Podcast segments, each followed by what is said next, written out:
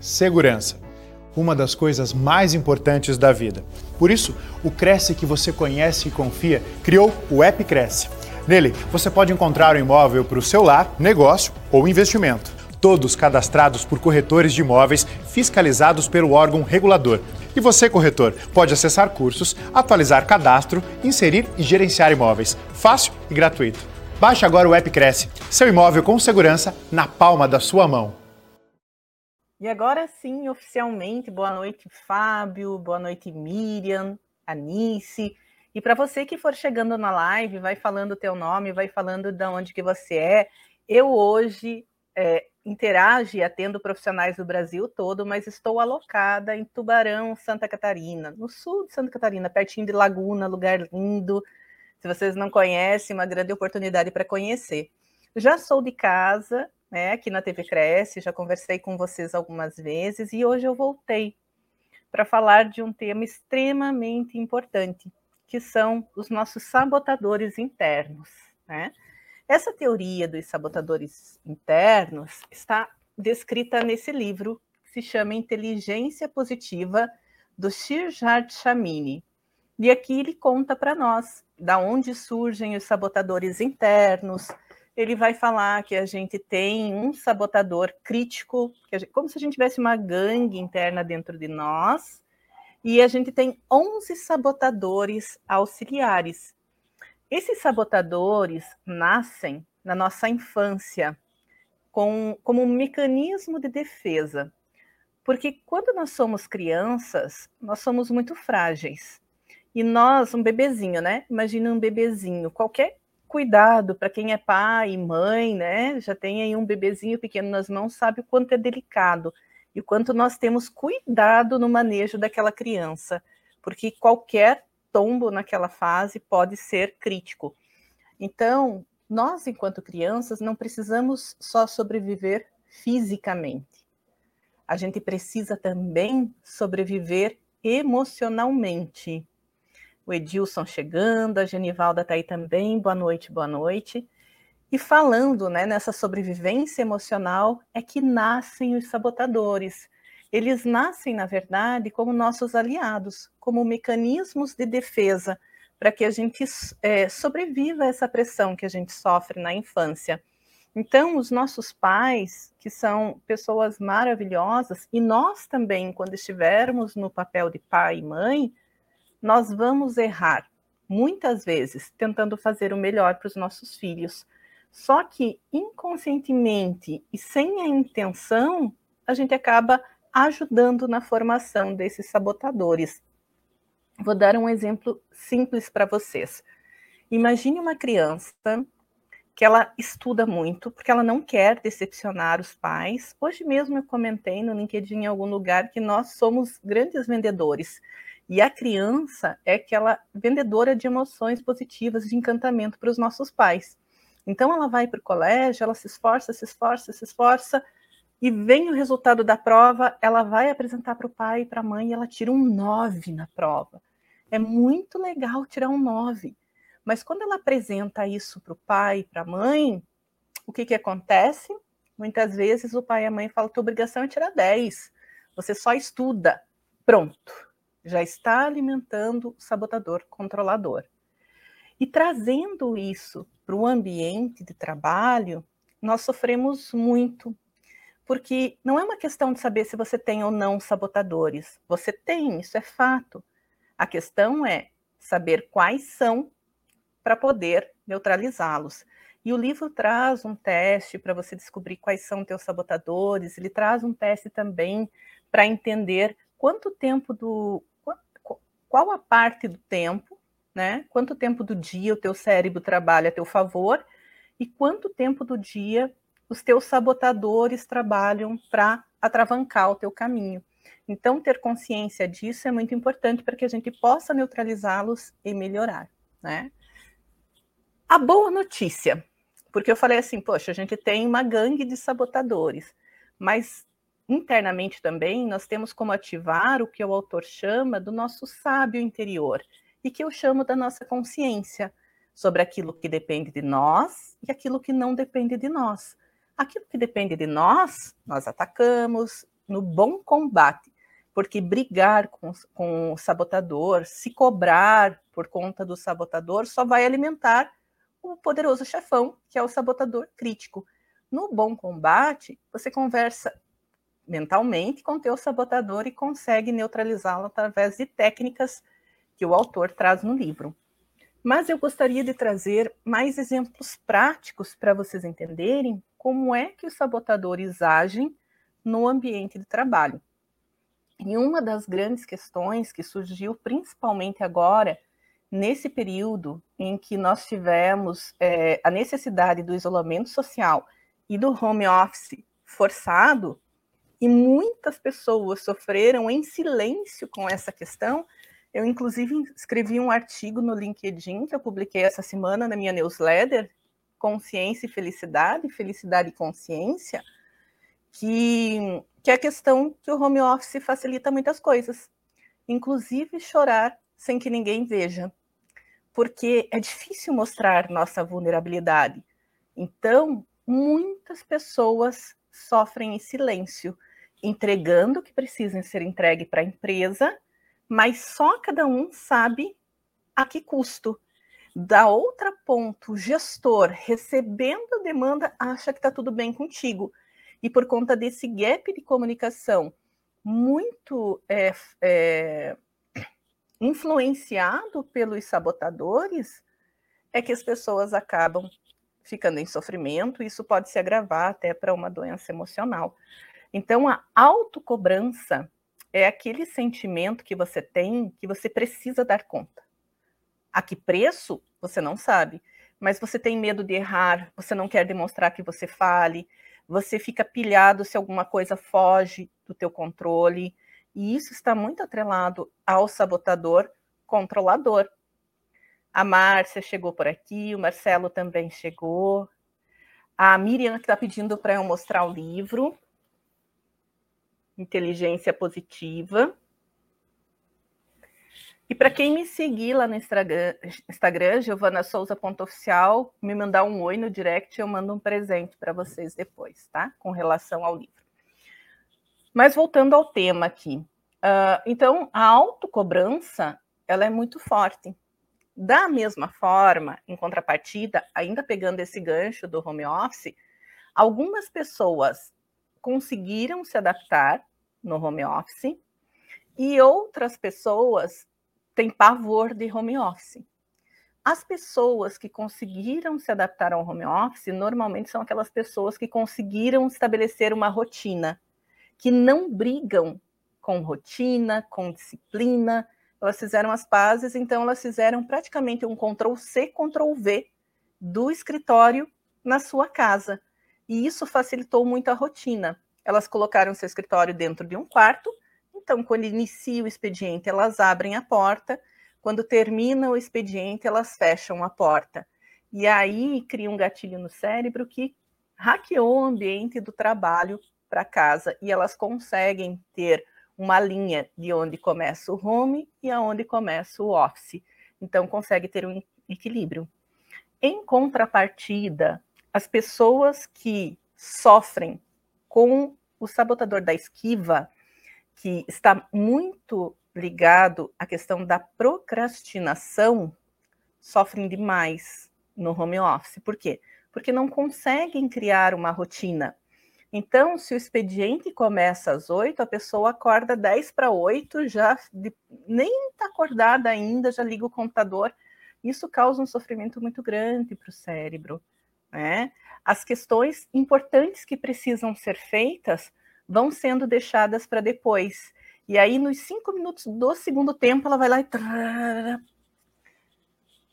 Eu sei exatamente o que as, essas pessoas sentem, porque eu já passei por isso também. Né? Eu sempre fui uma pessoa que briguei um pouquinho com essas questões de rotina, de organização, por conta dos meus sabotadores, mas eu só fui descobrir isso depois.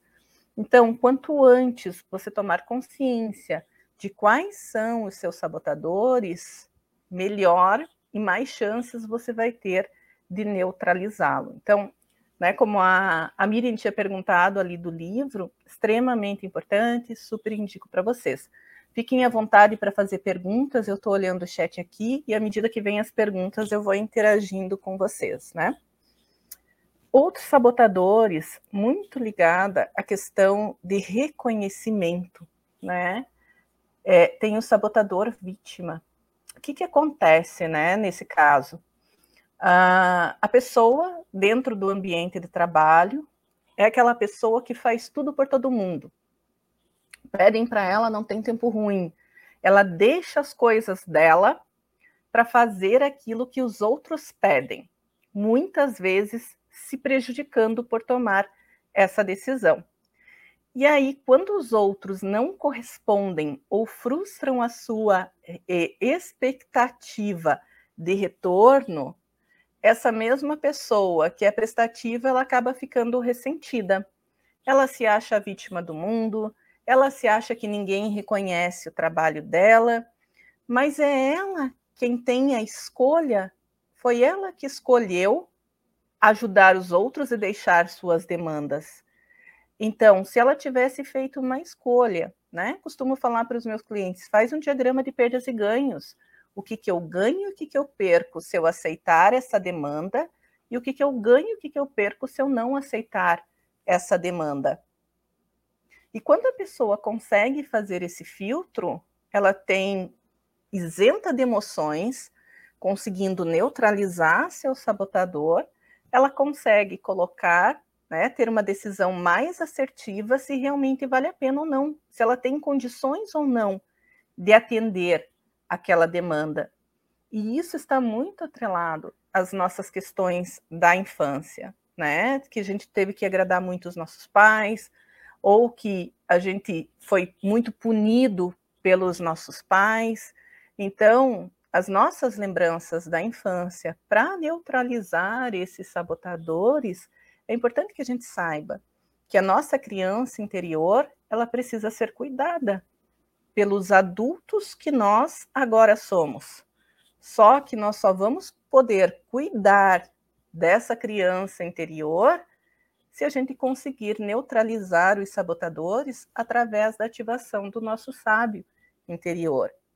Então, como é que eu ativo e tenho decisões melhores diante da autocobrança?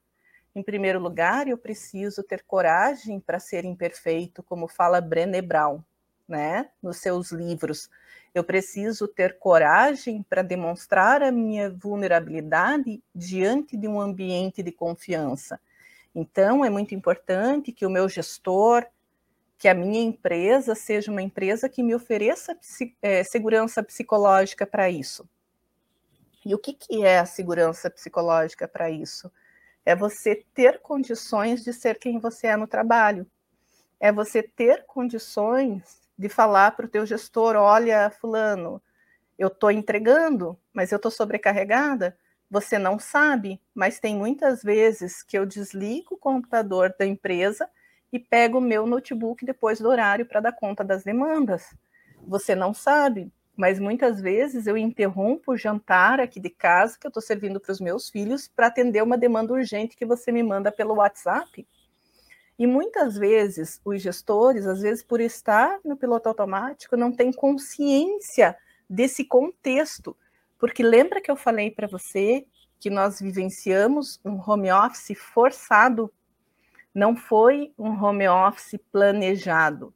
Então, diante disso, os gestores também foram muito desafiados nesse momento, porque além de todas as incertezas que nós precisamos lidar com isso, os gestores, né, com a situação de isolamento social, com a situação da pandemia, muitas vezes é, tendo que vivenciar situação de luto, de medo, de contágio. Então, foi muita coisa que a gente vivenciou em muito tempo.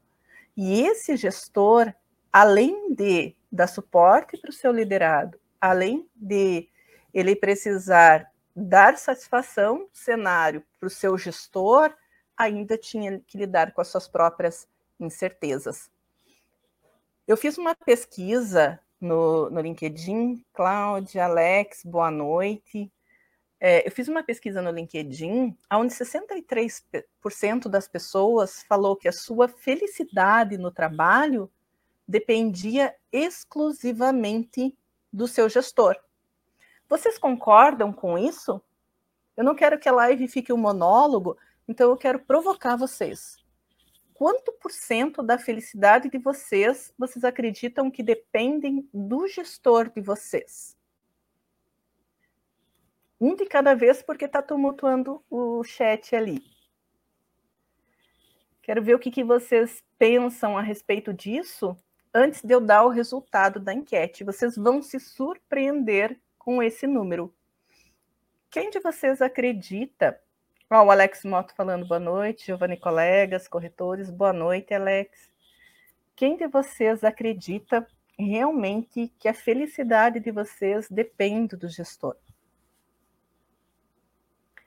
Eu vou tratar um assunto que é pertinente a isso, mas eu ainda não vou dar resposta. Eu vou esperar a resposta de vocês, tá?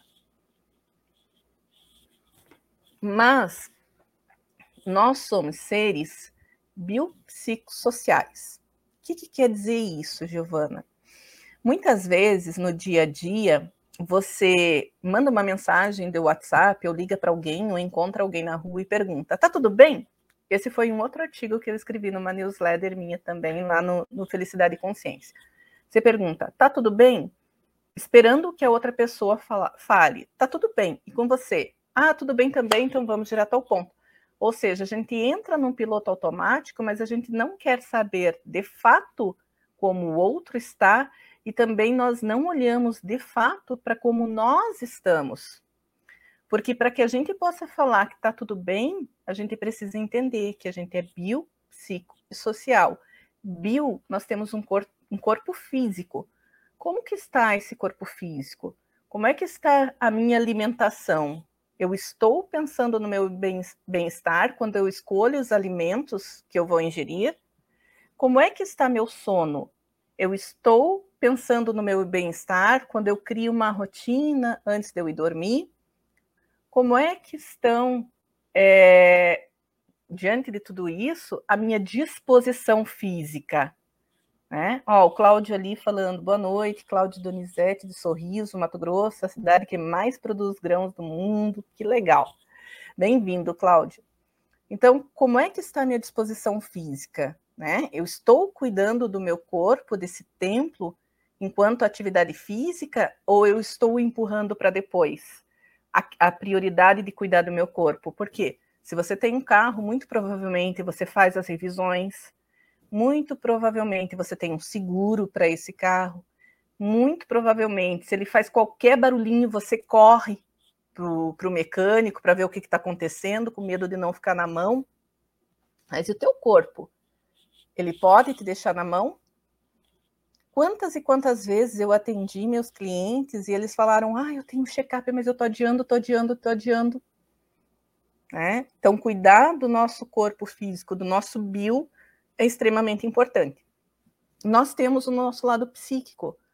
Quanto tempo, do, quanta parte do tempo, né, nosso, os nossos pensamentos estão nos motivando e nos incentivando em direção aos nossos objetivos. Eu fiz um curso recentemente, onde o César Cielo, campeão olímpico, fez uma palestra e ele trouxe uma mensagem que virou uma chave aqui para mim. Ele disse: "Da onde você está? para onde você tem que chegar, tem só o que você tem que fazer. Todo o resto são ações dos nossos sabotadores internos, são medos de, de continuar, que tem a ver com o sabotador da esquiva, que tem a ver com o controlador, que tem a ver com o sabotador vítima, com o hiperrealizador, de ficar fazendo coisas o tempo todo sem parar, até que chega uma hora que a bateria acaba. Então, quanto tempo que os nossos pensamentos estão agindo a nosso favor e quanto tempo eles estão nos sabotando? Quanto que a gente para para saber se realmente a gente se conhece? Para poder identificar quando somos nós que estamos decidindo alguma coisa ou quando são nossos sabotadores. E além disso, nós temos o nosso pilar do bem-estar, que é o social. Como estão as minhas relações no trabalho? Eu tenho relações de confiança? Como estão as relações com as pessoas com as quais eu convivo? Como estão as relações com os meus filhos? Como estão as relações com o meu companheiro? E tudo isso, eu brinco que é como se fosse um equilibrador, de, o equilibrista de pratos, né? Ele fica ali equilibrando o prato bio, o prato psico, o prato social, e se um deles espanar, vai afetar nos outros. Ali a, a Suzana Rodrigues, né, trazendo, a, respondendo a pergunta, né? Ela falou assim, que ela não concorda, depende de mim, não posso jogar a responsabilidade da minha felicidade para o outro. A Miriam, obrigada, Su. A Miriam respondeu: Eu acredito que depende, meio a meio. Então, se eu falar para vocês que só 10% da nossa felicidade depende do meio externo, né? Depende desses pilares, biopsicossocial. É importante a gente entender que quando eu falo de felicidade, eu não falo daquela, daquela felicidade tóxica. Quando eu falo de positividade, o nome do livro é Inteligência Positiva, eu não falo daquela positividade tóxica. Eu falo de uma felicidade de carne e osso, de saber que vão ter problemas na melhor empresa para se trabalhar do mundo e que isso não é necessariamente ruim, isso precisa ser olhado, porque conflitos são produtivos para que se possa crescer. Imagina só uma situação onde seja linear, você vai criar, cair num platô, num tédio profundo, né? E o conflito ele vai fazer sempre com que a gente possa melhorar desde que ele seja encarado de uma maneira positiva. Na enquete que eu fiz, 63% das pessoas falaram que a felicidade corporativa, ou seja, a felicidade no ambiente de trabalho, dependia exclusivamente do líder. Mas 40% da nossa felicidade depende das escolhas que nós fazemos. Então, por isso que aquela frase, você escolhe ser feliz, faz tanto sentido. A Nice está falando aqui para nós, o Joaquim Rafael chegou aqui também, a Vera Castanho está por aqui, e a Nice traz para nós. Boa noite, Giovana, eu sou sua fã e me identifiquei com esse sabotador da vitimização. Tem alguma dica para a gente perceber antes de se colocar nesse papel?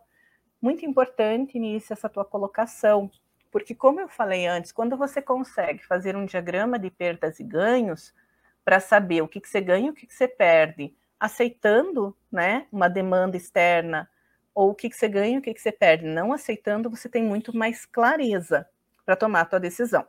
Vou dar um exemplo. Em nenhuma relação você se doa 100%. Por que, que a gente não pode se doar 100% em nenhuma relação?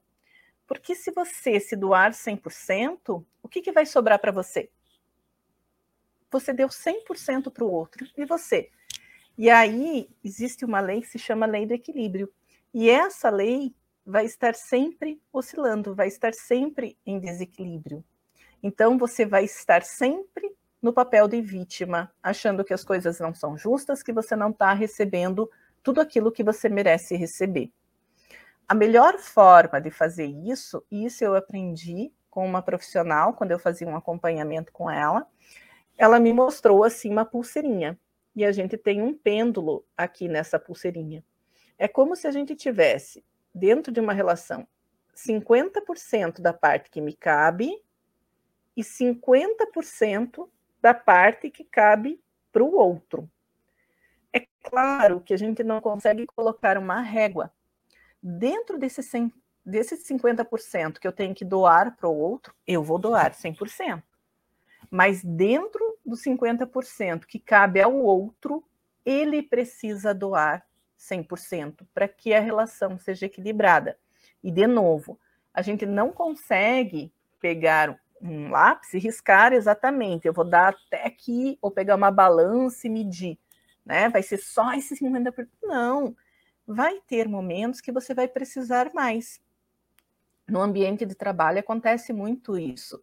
Muitas vezes a gente precisa se doar um pouco mais, a gente está num projeto desafiante, precisa viajar pela empresa, precisa se dedicar, às vezes precisa sim ficar além do expediente. Isso faz parte do jogo do crescimento, tanto nosso como profissional, como da empresa, desde que seja em caráter de exceção. O problema é quando isso acontece todo dia e você poder respirar for a exceção. Aí nós temos um problema. E da mesma forma, vai ter dias que você tem algum projeto teu, você quer fazer um curso, você quer fazer uma viagem, você pede, combina com o teu gestor, olha, dessa vez sou eu que preciso de os dois dias aí da empresa. A gente vê como é que resolve. E dentro dessa flexibilidade, é nesse momento que a empresa vai dar um pouquinho a mais para você. Quando isso acontece, você respeita essa lei do equilíbrio. E aí tá tudo certo. Se doar um pouco mais, mas, como eu falei, desde que quando você precisa exista a reciprocidade, né? Porque ser bom não é sinônimo de ser vítima, não é sinônimo de você deixar-se dominar pelo sabotador. Eu tinha um problema em que eu pensava assim, e isso eu ouvi muito da minha mãe, Giovana, o melhor é para os outros, o melhor é para os outros. Quando as, as, visitas chegavam na minha casa, e a minha mãe era cozinheira de mão cheia, né? Ela não está mais aqui entre nós, mas ela era uma baita de uma cozinheira. Ela fazia aquele banquete, ela falava, Giovana, questão de educação, melhora para os outros. E aí eu tinha que esperar todo mundo me servir. Isso criou uma crença limitante em mim, que no meu desenvolvimento, por conta dos meus sabotadores, eu falava que eu tinha que abrir mão de tudo que era meu e deixar para os outros tudo que era meu. Isso aconteceu algumas vezes na minha vida até que eu me dei conta que eu dar o meu melhor para os outros não significa eu abrir mão das minhas coisas para os outros, significa eu fazer o meu melhor. Então, se alguém me pede uma demanda, me pede um favor, eu vou sim fazer o melhor que eu posso por aquela pessoa. Mas quanto menos expectativa eu criar que aquela pessoa tem obrigação de me devolver na mesma medida, menos eu vou sofrer. Então, com relação a isso, quando a gente percebe que a gente precisa sim dar 100% dentro da parte que nos cabe, a gente sai daquelas ciladas. Por quê? Porque tem muita gente que se aproveita da nossa bondade. Tem muita gente que, que acha que o favor que você faz uma vez vira obrigação. E aí essas pessoas se folgam e se você não faz, elas ficam bravas e se afastam. E se isso acontecer, pense se não é um livramento, pense se não é uma bênção, porque até quando você vai alimentar esse tipo de relação que só tira de você e que não te agrega. Então, às vezes, o afastar é a melhor coisa que acontece quando você começa a pôr limite. E quando você começa a pôr limite, as pessoas começam a estranhar. Como assim era tão boazinha e agora não está fazendo? Ninguém merece esse rótulo. Nós precisamos, sim, ser reconhecidos e admirados pelas nossas competências, pelas nossas entregas, né? Mas, da mesma forma, exigir que a recíproca seja verdadeira nesse sentido. Nice, me, me sinaliza ali se eu respondi. O Edilson Cassiano, Giovana, poderia falar um pouco sobre crenças limitantes, por exemplo? Não sou bom nisso, não posso errar, nunca vou chegar a esse nível. Claro, Edilson, eu falei aqui, eu dei um exemplo, não sei se você estava aqui no comecinho, mas acho que vale a pena reforçar esse exemplo para quem chegou depois. Eu falei sobre o sabotador controlador. Como é que nascem os sabotadores? Eles nascem a partir das mentiras que nos contam na infância, que a gente acredita e leva até a fase adulta. Os sabotadores são como dentinhos de leite. Só que os dentinhos de leite, quando a gente cresce, a gente se livra deles, vem os dentes naturais e tá tudo certo. E os sabotadores, porque eles nos ajudaram na infância, acabam sendo uma barreira para o nosso desenvolvimento na idade atual. E o exemplo que eu dei foi principalmente com relação ao, ao sabotador controlador, aonde um filho se esforça muito para agradar seu pai, para agradar sua mãe, estuda, estuda, estuda para uma prova, e aí nesse momento em que ele consegue um 9 na prova, ele chega para apresentar essa prova, né, o resultado para os seus pais, e o que ele recebe de volta é: você não fez mais do que tua obrigação. Aliás, você fez pouco você deveria tirar 10 e não 9. 9 é pouco para quem não trabalha, para quem só estuda. Pronto. Você já criou nessa criança o sabotador controlador. Nada além da perfeição vai ser suficiente para essa criança. E ela vai se tornar um adulto que vai sofrer muito com a autocobrança. Só que ela não sofre sozinha. ela começa a passar isso para os outros, porque o sabotador crítico dela vai falar para ela no ouvido dela que, poxa, isso aqui não tá bom, isso aqui não tá bom. E aí esse perfeccionismo acaba fazendo, fazendo com que todo o time, todas as pessoas à sua volta é, sofram, porque elas não conseguem nunca atingir o seu nível de perfeição. Então, é dessa forma que essas crenças nascem conosco na infância e acabam nos acompanhando para a fase adulta.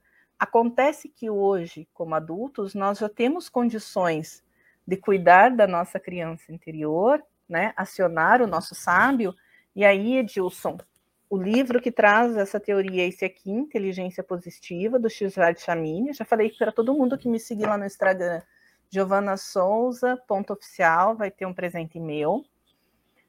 Uh, e aí ele traz, dentre esses sabotadores, todos os outros ali, né? Uh, e como é que surgem todas essas questões das crenças. A Suzana está complementando aqui. Edilson, me diz ali se eu respondi. E a Suzana, quando nos damos 100%, queremos receber também o mesmo percentual. Então, quando não é recebido, começam os conflitos. Exatamente, porque você cria uma expectativa e aí está o problema. Porque quando você assume né, a responsabilidade que te cabe, eu fiz porque eu escolhi fazer, porque eu não dei o limite, você sabe que você foi uma escolha tua, então tá tudo bem se o outro não corresponder, porque você tá, tá de bem com essa escolha. E assim, pessoas, não se culpem pela maneira como vocês agiram até agora. Foi o melhor que vocês tinham, foi a melhor, é, a, foi a melhor escolha que vocês tiveram com o conhecimento que vocês tinham até agora, e está tudo certo. Agora, a partir de hoje, se isso que eu estou falando está fazendo sentido para vocês, e vocês continuarem agindo da mesma maneira que vocês agiam antes, aí sim, talvez seja importante vocês ponderarem e repensarem do porquê, mesmo sabendo que vocês estão tendo prejuízo, mesmo sabendo que isso vai gerar frustração em vocês, vocês continuam fazendo. E aí talvez seja o momento de buscar ajuda, porque de verdade, às vezes sozinha a gente não consegue. Eu sou uma pessoa que investe muito em autoconhecimento, que faço terapia, que busco né, cuidar do meu eu, que busco saber quem eu sou. Sempre quando eu tenho alguma questão, eu começo comigo. Será que não sou eu que estou vendo a situação de uma maneira diferente? E é interessante, porque naquela questão do home office, muitas pessoas já estavam a ponto de pedir demissão da empresa. Mas o que acontecia é que elas não falavam para o gestor que elas precisavam de ajuda. Então, se elas saíssem, elas não dariam nem a oportunidade do gestor ajudá-las. E quando elas paravam de alucinar que elas não estavam sendo competentes, que elas não estavam suficientes e conseguiam estabelecer esse diálogo com esse gestor, elas ficavam surpresas porque elas estavam superando as expectativas. E o gestor compreendia quando elas falavam que estavam sobrecarregadas, e a primeira atitude dele era: opa, não tem problema, nós vamos readequar as demandas. E aí a pessoa realmente ia suportar aquilo que ela conseguia entregar, o que era humanamente possível entregar. Então, quando nós não nos comunicamos, quando nós não temos confiança para nos comunicar, é mais difícil. E aí é importante sim buscar ajuda. O Edilson falando que com certeza estou nessa situação. Estava né, Edilson? Estava, porque agora pode fazer escolhas melhores, pode fazer escolhas diferentes. A Suzana, isso acontece muito quando não estamos trabalhando. Todos da família começam a te procurar. Pois é, Suzana. Acontecem é, dois cenários né, com relação a isso. Existem, claro, a família que procura porque você não está trabalhando, e aí também é importante você falar que no momento que você não está trabalhando, se você está buscando uma recolocação, é no momento que a gente mais trabalha, porque daí nós temos que trabalhar com estratégia para conseguir encontrar é, uma empresa que tem os mesmos valores que nós, isso você sabe, a Suzana já me segue, e eu sei que ela está com machado afiado nessa questão, mas é importante as pessoas saberem que não é porque você não está trabalhando que você está desocupada. você está trabalhando informalmente para atingir teus objetivos. E isso acontece muitas vezes também com quem tem trabalho informal. As pessoas ainda têm uma crença de que só trabalha quem tem carteira assinada, e isso é uma falácia, isso não existe, isso é falso. Os empreendedores trabalham muito mais. Por quê? Porque não tem a certeza, não tem a estabilidade. Se, se eles não fizerem, em especial os eu presa, ninguém faz por eles. Então, eles precisam se dedicar muito mais. Quando a família entende isso, e ela só vai entender se a gente comunicar, porque se não é a mesma questão do gestor, eles vão achar que está tudo bem.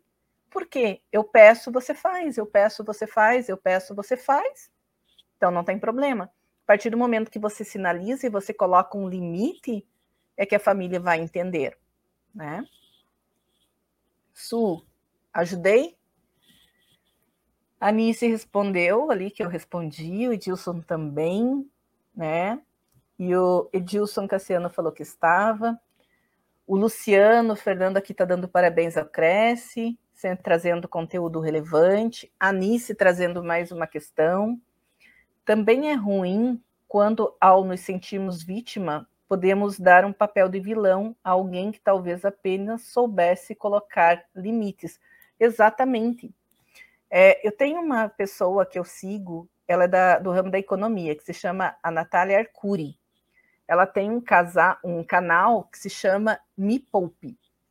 E aí ela contou, né, dentro do livro, que é o Me Poupe, ela contou ali que ela resolveu casar, e no casamento, e ela é assim, né? Ela segura qualquer moedinha ali, porque ela é o tio Patinhas de saia. E aí ela falando, né, que eu não sei se alguém conhece o trabalho dela ali, mas ela falando que quando ela foi casar, né, ela escolheu fazer um cruzeiro e nesse cruzeiro ela convidou algumas pessoas chaves, se eu não me engano, eram 16 pessoas que ela ia levar. E para essas 16 pessoas, que são pessoas mais próximas do dia a dia, ela pagou tudo. Para as amigas, ela fez uma festa, uma despedida de solteira, mas cada um pagou sua conta. Algumas pessoas consideram egoísmo. E ela fala no livro: as pessoas que realmente gostam de mim sabem que é o meu melhor. Eu recebi recentemente, e a, a, essa minha amiga que vai casar deve ter lido esse livro, depois até vou comentar com ela. Ela vai casar em Las Vegas. Ela me mandou o convite. E eu estou super feliz por ela. Eu não acho que é egoísmo. Eu não acho que ela tenha que pagar todas as minhas despesas para ir até o casamento dela. Se eu quiser ir, eu vou ter que desembolsar e vai ser uma experiência maravilhosa que eu vou ter e ainda vou ter ali o casamento da minha amiga, né? Ou melhor, vou ter o casamento da minha amiga e ainda vou ter uma experiência em Las Vegas. Acho que assim fica mais assertivo, porque é uma pessoa que realmente mora muito no meu coração. Então, as pessoas que não se importam com ela e as pessoas que não se importavam com a Nath Arcuri, muito provavelmente é, veem elas como vilão. Mas eu só vejo elas como pessoas que são extremamente assertivas e que sabem de que de onde elas estão para onde elas querem chegar, elas enxergaram só o que elas têm que fazer. E aí sim, para aquelas pessoas que vão fazer diferença na vida delas daqui 20, 30 anos, com certeza essas pessoas estariam ali naquele evento junto com elas. A Vera Castanho está perguntando: trabalho não exige um emprego. Não exatamente, Vera, né? Porque muitas pessoas procuram só carteira assinada e outras estão descobrindo que existe todo um universo. E mesmo quem está com a carteira assinada, porque eu não sou o tipo de pessoa que demoniza a CLT, muito pelo contrário, eu acho que é muito rica a CLT. Eu trabalhei em CLT dos 14 anos até 2019, quando eu fiz a minha transição de carreira Fui muito feliz em muitas empresas, me senti muito realizada, mas senti que era o momento de eu ter um novo olhar. Os meus planos, para ser bem sincera, era voltar para a CLT, mas aí veio todo esse cenário de pandemia que todo mundo conhece, assim como muitos de vocês, eu precisei me reinventar.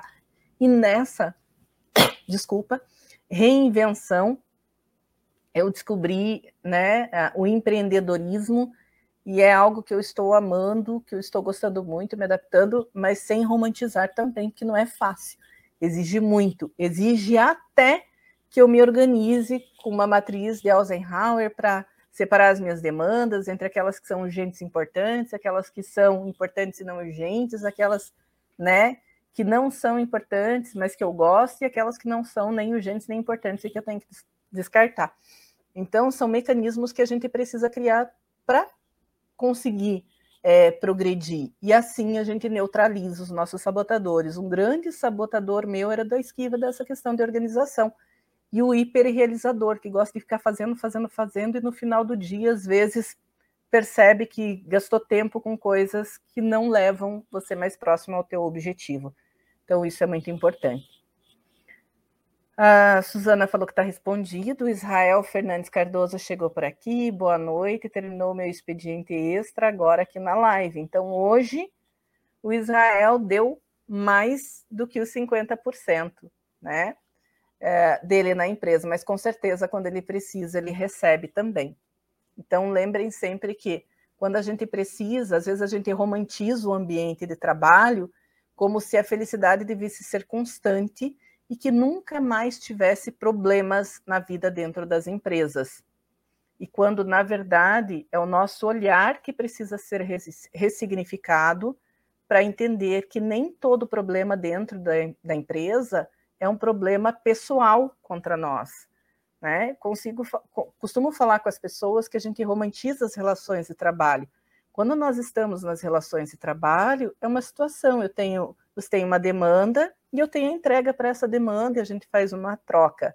Aquelas relações que perpassam isso são as relações que provavelmente vão durar a vida inteira. Costumo falar também, né? E acho que é importante trazer aqui agora, se eu perguntar para cada um de vocês aí, lá no dia 7 de fevereiro de 2002, né? Qual que foi o valor que apareceu no olerite de cada um de vocês? Com certeza, poucos aqui vão lembrar ou ninguém vai lembrar. Agora, se eu perguntar, Lá em 2002, você teve algum momento de dificuldade? Teve alguém que foi crucial para te desenvolver? Quem foi que te, te ensinou né, a, a ferramenta que despertou a paixão em você fazer o que você está fazendo hoje? Com certeza você vai lembrar. Porque os relacionamentos no trabalho são importantes geradores de felicidade. Por quê? Porque estão atrelados ao nosso pilar do bem-estar, que são os relacionamentos biopsico e o social, né? Vocês têm alguém que tem mais alguma pergunta?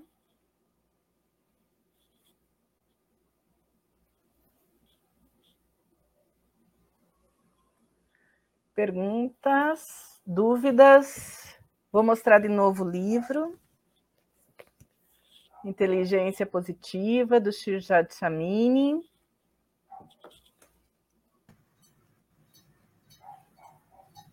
Olá. Olá.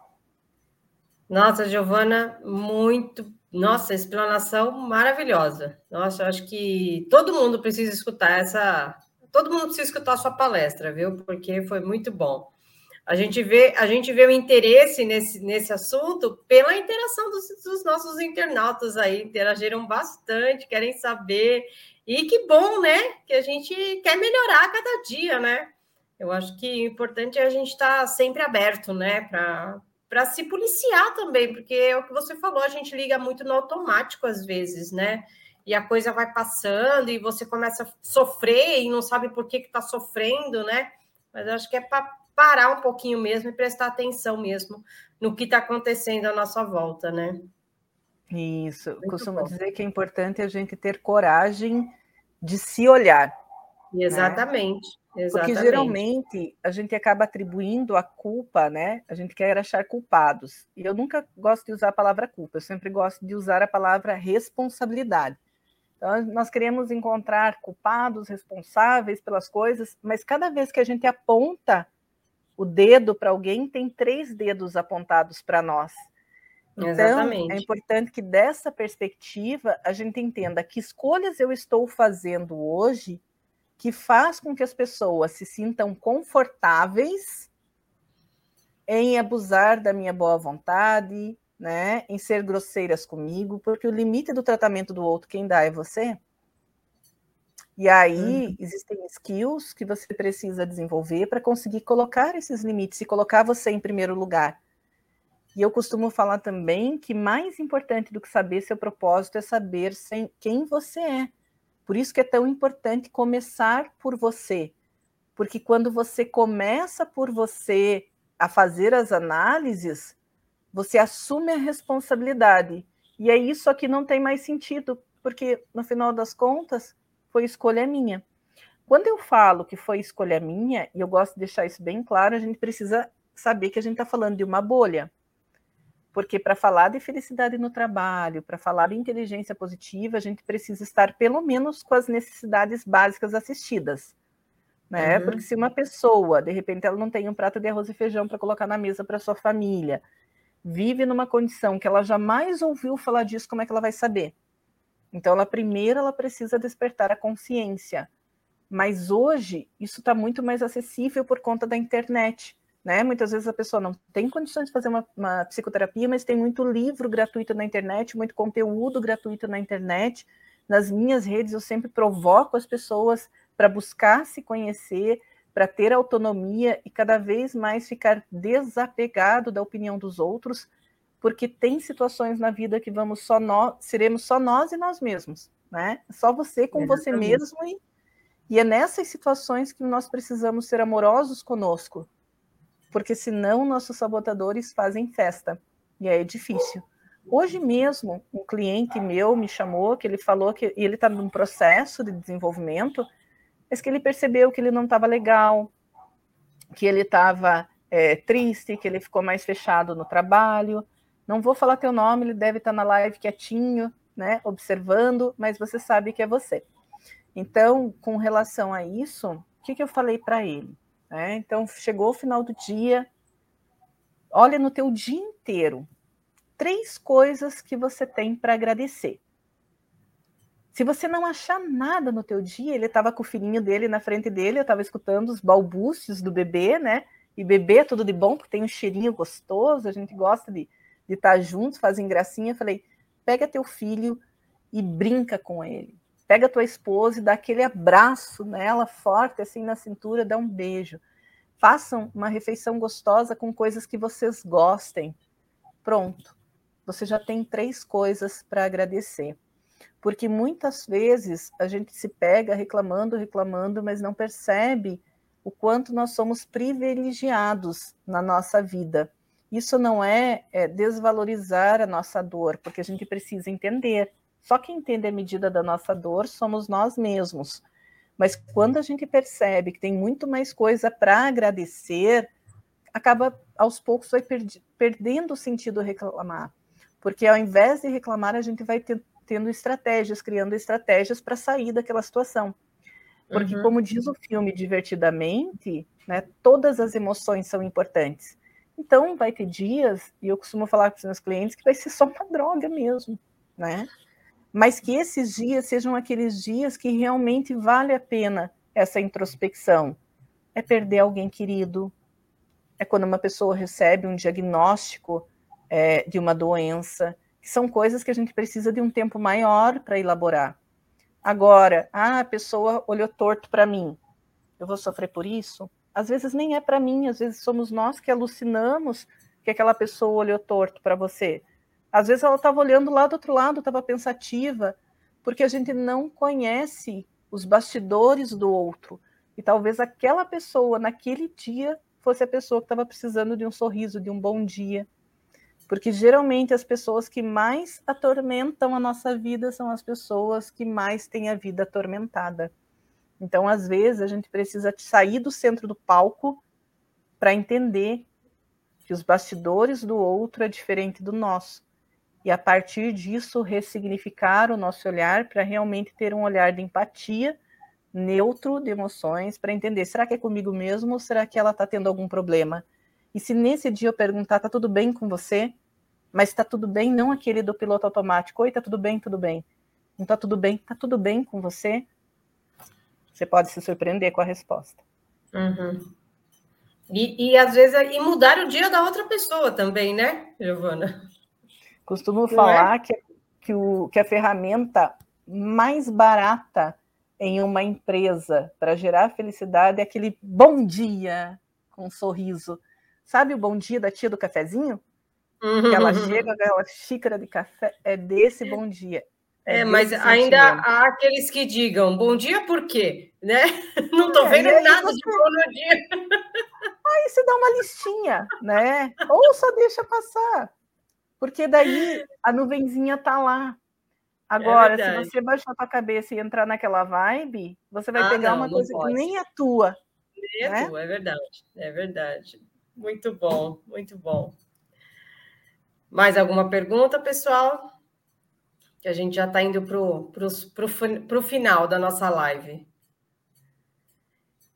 E falando disso, então, nós vamos para nossas próximas lives, né? Nós vamos ter duas lives amanhã, umas 10 horas que é o palestrante Kendi Sakamoto, que ele vai falar transformando tempos difíceis em oportunidades. E às 20 horas nós vamos ter o Paulo Roberto de Oliveira, que ele vai falar sobre como captar imóveis, conquistando pessoas. Você vê que tudo vai se agregando, né? Uma coisa assim vai vai se né, vai formando um leque né, de informação que eu acho que é bem importante aí para a gente poder melhorar o nosso dia a dia, né? Giovana, agradeço imensamente a sua colaboração mais uma vez aqui no Cresce.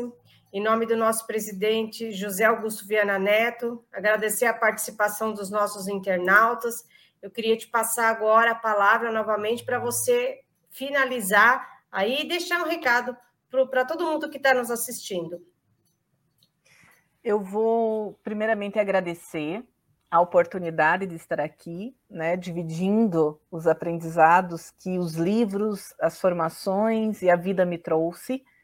Ah, espero de, de, verdade que eu tenha contribuído, que eu tenha né, honrado o convite e passado uma mensagem para vocês que talvez tenha virado algumas chaves, ou pelo menos tenha despertado algumas reflexões para que vocês possam realmente fazer escolhas melhores. E eu vou terminar não vou pegar o livro para ler, mas ele está aqui atrás, que é o jeito Harvard de ser feliz, mas com uma frase que o autor traz ali no final do livro. Ele fala assim: que um pequeno movimento que você fizer é como bater de asas de uma borboleta. Lá no Niágara, lá nas cataratas do Niágara, existe uma fazenda de borboletas. E aquele bater de asas pode gerar um efeito que ele chama de efeito borboleta lá do outro lado do mundo. Então, com relação a isso, qualquer pequeno movimento que você fizer hoje em prol de neutralizar teus sabotadores e buscar ter uma vida mais feliz, mas lembra, aquela felicidade de carne e osso já vai te levar além do que você estava. Então, agora é com vocês. Muito bom. E aqui nós encerramos mais uma live promovida pelo Cresce São Paulo. Muito obrigada e boa noite.